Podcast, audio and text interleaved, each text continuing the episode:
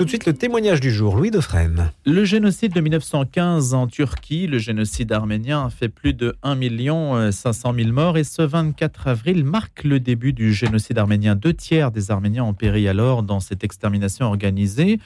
Chaque année, au mois d'avril, donc, la communauté arménienne en France rend hommage et prie pour les victimes dans une messe en rite arménien qui a donc eu lieu hier à Paris. Une messe commémorative à la mémoire de ces martyrs du génocide des Arméniens de 1915, messe célébrée à, la Madeleine. Alors on est en ligne avec Jean Sirapian. Jean Sirapian, comme son nom l'indique, j'allais dire, est arménien, directeur de la revue géopolitique Europe et Orient. Il est journaliste spécialiste de la Turquie et du Sud-Caucase. Et il était déjà venu nous parler de son parcours personnel, un parcours arménien qui montre aussi la réalité profonde de l'événement vécu à l'époque en 1915. Bonjour Jean Sirapian. Bonjour. Le temps que vous rejoigniez notre studio pour le témoignage du jour, je voulais avoir votre appréciation de cette journée euh, si particulière du 24 avril. Quelle est la, position de la France aujourd'hui sur le génocide arménien? Déjà, la position de France a été euh, claire à partir de 2001, quand, la loi a été promulguée par Jacques Chirac reconnaissant officiellement le génocide arménien comme euh, un acte génocidaire. Et donc, ça a changé des choses pour la, communauté, sa visibilité? Euh, Un peu, mais disons que c'est une loi qui était plutôt euh, déclarative et non pas normative. Ça veut dire que c'est une reconnaissance, mais il n'y a pas de sanction pour si quelqu'un dit quelque chose contre le génocide, il n'est pas sanctionné. Ce n'est pas comme la loi Guesso, si vous voulez, pour avoir une parallèle. Vous auriez souhaité une équivalence de traitement entre euh, le génocide arménien et d'autres génocides, en l'espèce euh, le génocide juif? Personnellement, je suis, j'étais pour et je n'étais pas seul à faire la même chose pour tous les génocides, y compris le génocide de Rwanda, par exemple. Euh, mettre le génocide sur le même plan et non pas faire une distinction entre une et puis entre les autres. Donc il n'y a pas de conséquences aujourd'hui, à l'heure où nous parlons, il n'y a pas de conséquences aujourd'hui euh, juridique, judiciaire de la reconnaissance du génocide arménien. Absolument. Ça veut dire qu'il y a eu même des cas euh, en dehors de la France, en Suisse par exemple, un Turc qui est euh, parti de leader d'un parti turc ultranationaliste a dénoncé comme un mensonge le génocide arménien. Il a été condamné par les tribunaux suisses, mais il a été acquitté par le tribunal de droit euh, d'Europe. Vous voyez, donc, euh, même en Europe, en dehors de la France, il n'y a pas quelque chose qui peut sanctionner quelqu'un qui fait le négationnisme contre le génocide arménien. Est-ce que ce négationnisme est aujourd'hui très vivace? Oui, parce que c'est un négationnisme non pas de la rue, mais c'est un négationnisme d'État. Ça veut dire qu'aujourd'hui, la ligne droite euh, de la Turquie, depuis Kemal, hein, donc c'est pas nouveau, c'est toujours la négation du génocide. Le, discours change. Au départ, euh, il n'y a pas eu de génocide. Après, il y a eu, mais c'était de deux côtés. Après, finalement, aujourd'hui, on vient à un discours aussi bien en Turquie qu'en Azerbaïdjan. Oui, on l'a fait, et s'il faut, on peut recommencer. Vous voyez, donc, euh, comme il n'y a pas eu de sanctions, la, la voie est libre. D'ailleurs, c'est ce qu'on voit aujourd'hui au Karabakh, par exemple, ou en Arménie où personne n'en parle ici en France, mais 120 000 Arméniens sont pris en otage par l'Azerbaïdjan. C'est une sorte d'ethnocide en réalité. Alors justement, si vous êtes là aujourd'hui, Jean Sirapian, c'est aussi pour parler de cette actualité-là, parce que c'est vrai que l'Arménie n'est pas si souvent citée que cela dans les médias. Alors il y a eu la guerre en Ukraine, évidemment, qui a beaucoup mobilisé l'attention.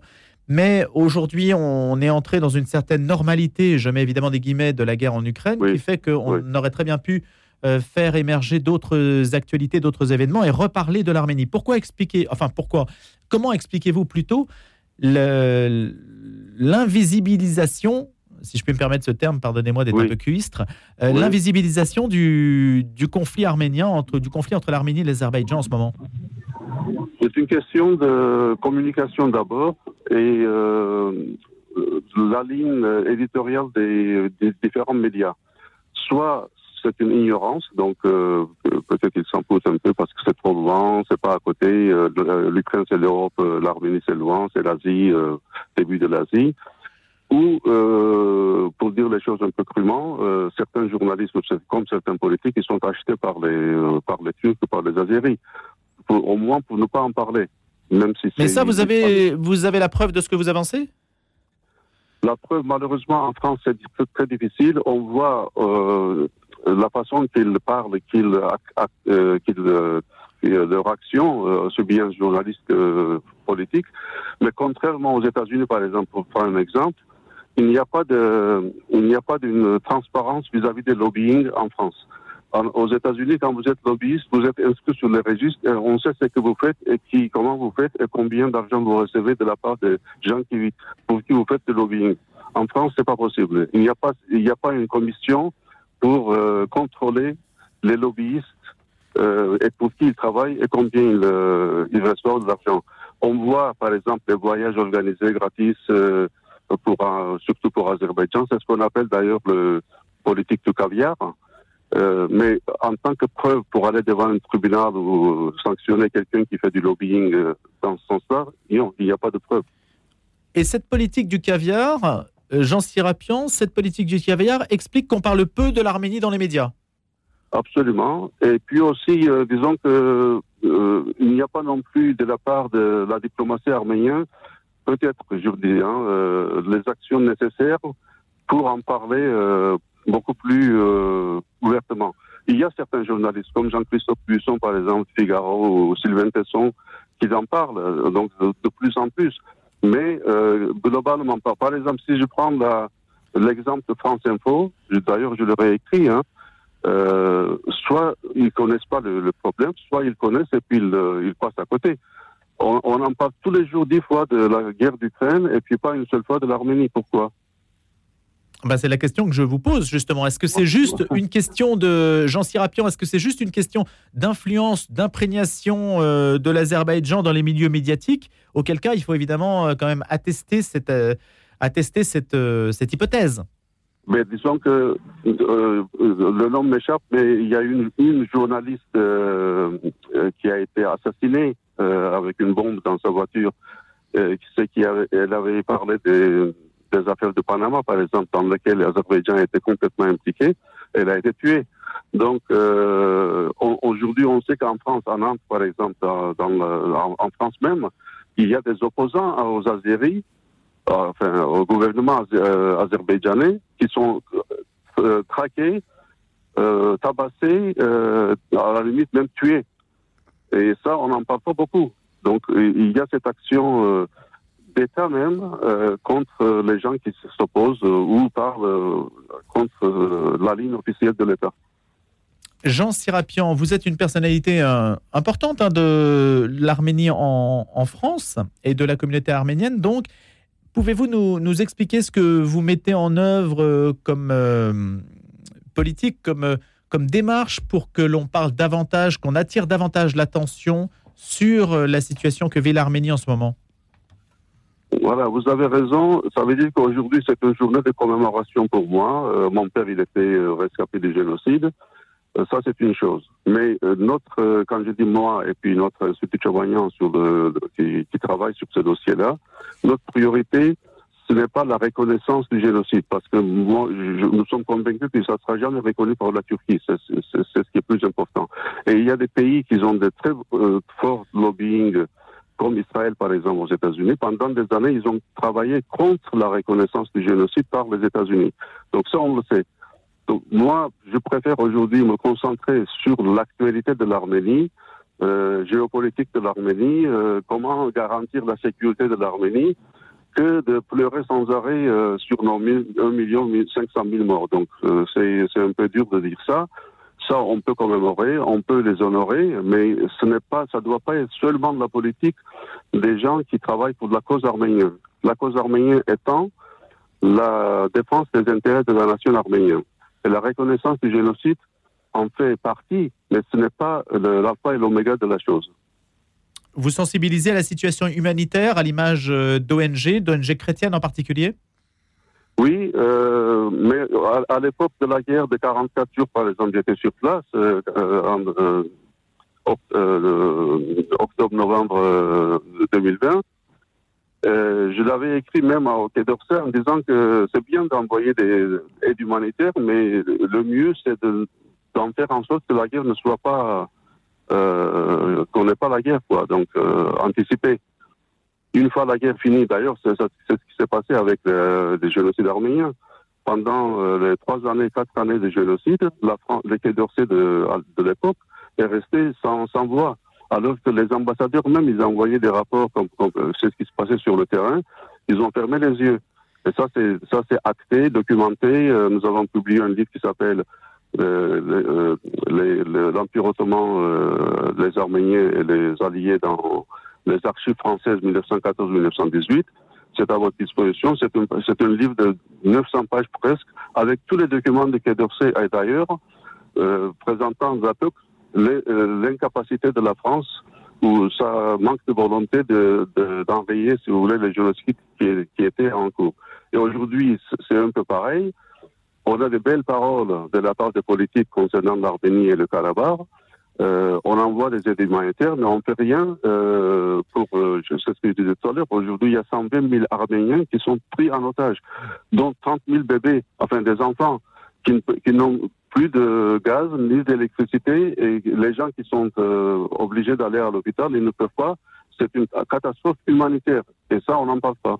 Alors, on peut peut-être resituer aussi les choses par rapport à l'actualité immédiate, Jean Sirapian, puisque même euh, si c'est de la géographie euh, précise, hein, l'Azerbaïdjan a annoncé avoir installé un premier checkpoint à l'entrée du corridor de la Chine. Alors le corridor de la Chine, c'est le seul axe routier reliant l'Arménie à cette région disputée du Nagorno-Karabakh ou Haut-Karabakh ou Artsakh, hein, selon les, termes euh, que l'histoire peut lui donner et les affiliations des uns et des autres. Quelle est la conséquence de ce point de passage au corridor de la Chine décidé par l'Azerbaïdjan? Oui, c'était c'était le cordon ombilical qui liait l'Arménie au Karabakh. Pour l'instant, c'est bloqué, malgré la présence des forces russes qui devraient automatiquement garantir la, la, libre circulation. Et euh, malheureusement, ce, n'est pas le cas. Euh, donc, pour l'instant, c'est bloqué.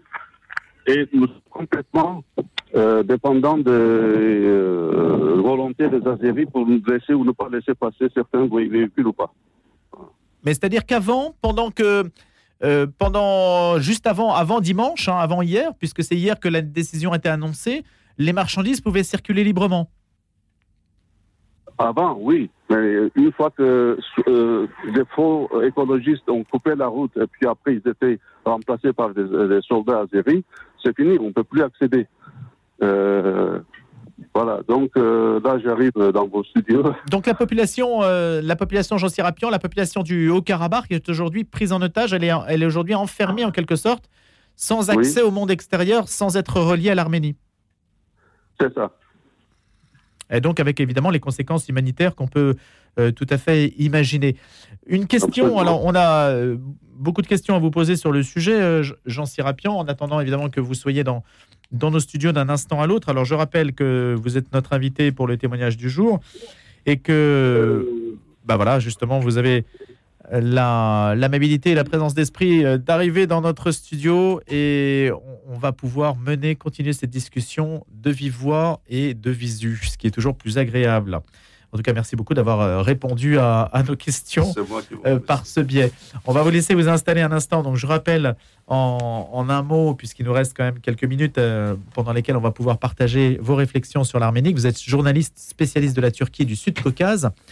Et vous avez publié un parcours arménien, Palou Paris, c'est aux éditions Sigest. Vous êtes directeur de la revue géopolitique Europe et Orient. Donc, on parlait, Jean Sirapian, à l'instant même, de ce fameux corridor de la Chine et de la, du fait que les Arméniens du Haut-Karabakh, puisque c'est quand même 95% de la population du Haut-Karabakh, risquaient de se retrouver donc enfermés, privés de contact avec l'extérieur. C'est-à-dire qu'il y a une situation d'urgence humanitaire à l'heure où nous parlons. Absolument. Et euh, disons que certains malades vraiment très, très en, état d'urgence ont été transférés par le Croix-Rouge euh, vers euh, la capitale Yerevan. Mais le reste, euh, ils sont comme. En plus, c'était pendant l'hiver, ça veut dire qu'ils avaient froid, tout ça, ils n'avaient pas de gaz, ils n'avaient pas d'électricité, c'était vraiment une catastrophe humanitaire. Et comme, j'ai dit, 120 000, dont 30 000 enfants, et puis évidemment des personnes âgées, ils avaient besoin absolument de, euh, de tout ce qu'il faut comme euh, alimentation, parce que aujourd'hui, le Karabakh coupé de l'Arménie ne peut pas survivre. Et c'est ce qu'il fait, c'est ce qu'il veut Aliyev qui répète d'ailleurs le Donc Aliyev, c'est le, président de l'Azerbaïdjan. Mais quel est l'intérêt en fait de l'Azerbaïdjan de rendre la situation extrême dans, et très difficile pour les populations ah ben du Karabakh C'est très clair, ça veut dire qu'il l'a annoncé, nous allons chasser les Arméniens comme des chiens. Donc ça, il l'a dit publiquement. Il l'a dit plusieurs fois.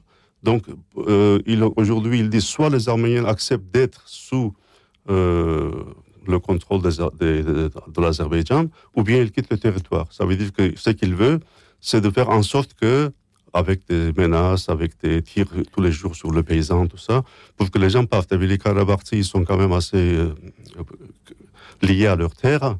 Ils ne veulent pas partir. Vraiment, c'est un héroïsme. Sans, normalement, d'autres. Moi, je pense que n'importe qui aurait dû quitter le territoire. Ils veulent rester sur place. Voilà.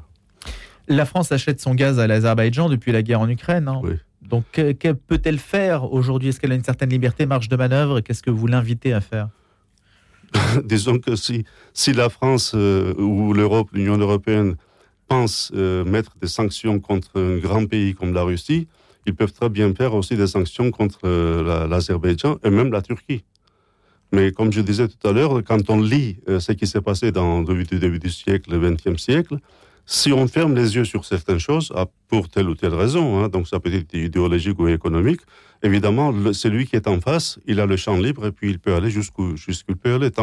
Ça a été toujours dans le cas dans l'histoire, tant qu'on n'a pas dit arrête, euh, que ce soit les Turcs ou les Azerbaïdjanais, ils, continuent à marcher en avant. Et donc, quand euh, on voit une. Aujourd'hui, je peux vous assurer que dans le moindre coin de la Karabakh, tout le monde connaît le nom d'Ursula von der Leyen donc c'est qui est une euh, personnalité haïe euh, parce que quand elle dit que l'Azerbaïdjan c'est un allié fiable, c'est vraiment euh, foutage de gueule, quoi, comme on dit.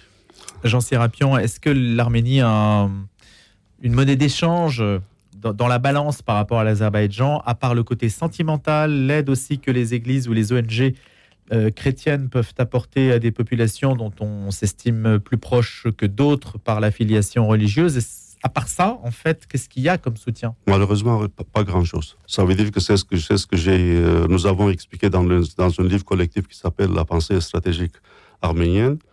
Euh, on a perdu 30 années de, après l'indépendance, donc 91, 30 années, pour ne pas pouvoir mettre en place quelque chose qui est, à mon avis, primordial, la sécurité de, du pays, aussi bien l'Arménie que du Karabakh. Euh, ils avaient euh, gagné la guerre de 92-94, Karabakh, et cette région autour. Ils n'ont pas su garder cette euh, zone tampon, ce qui a fait qu'aujourd'hui, non seulement Karabakh est menacé, mais en même temps l'Arménie, parce que le sud de l'Arménie, si ça tombe, déjà, nous, nous avons que 30 000 km, donc c'est pas grand-chose l'Arménie ne peut pas survivre. Donc ça, ça a été quelque chose qui manquait. Effectivement, comme vous dites, il y a toujours la sympathie. Quand on pense, par exemple, au mouvement arménophile en France au début du siècle dernier, initié par Achak Chobanian, euh, évidemment, il y a une sympathie vers les Arméniens, y compris euh, des hommes politiques. Hein. Mais aujourd'hui, malheureusement, quand on voit le système euh, démocratique en France et en Europe, je dirais que les députés et les sénateurs, ils ont une action limitée. Euh, tout vient d'en haut. Donc, euh, c'est Moscou qui décide de tout. Oui, ça c'était euh, vrai et ça reste vrai. je donne toujours l'exemple. Il y a quelques années de ça, une personnalité qui est assez connue en, Arménie, qui s'appelle Zori Balayan, avait fait une lettre ouverte dans un journal, d'ailleurs, qui à l'époque était assez, assez marrant, dirigé par Nicole Pachignan, en disant Et si on donnait le Karabakh aux Russes? Point d'interrogation. Quand j'ai lu cette lettre, qui est une lettre ouverte, j'ai dit que c'est une lettre commandée, hein, sur commande. Déjà, il ouvrait la voie en disant, euh, ben, euh, euh, imaginons qu'on donne le Karabakh, et puis comme ça, on, on reste sur le, sous, la, sous le parapluie des Russes. Sous la protection, finalement, du tsar, si on peut dire. Mais, mais il faut dire aussi que les Russes, ils ont utilisé le Karabakh aussi bien comme levier contre les Arméniens, contre les Azéris, en disant, mais si vous nous faites ça on, vous laisse, si vous ne faites pas ça, on prend. Donc c'était un jeu euh, sans arrêt depuis 30 ans. Quoi. Un jeu un petit peu dangereux auquel Moscou se livre, en tout cas, qui ne fait pas forcément euh, le jeu des Arméniens, l'intérêt des Arméniens. Merci de nous en avoir parlé ce matin, Jean Sirapian, d'avoir été des nôtres. Et puis je rappelle que vous dirigez la revue géopolitique Europe et Orient.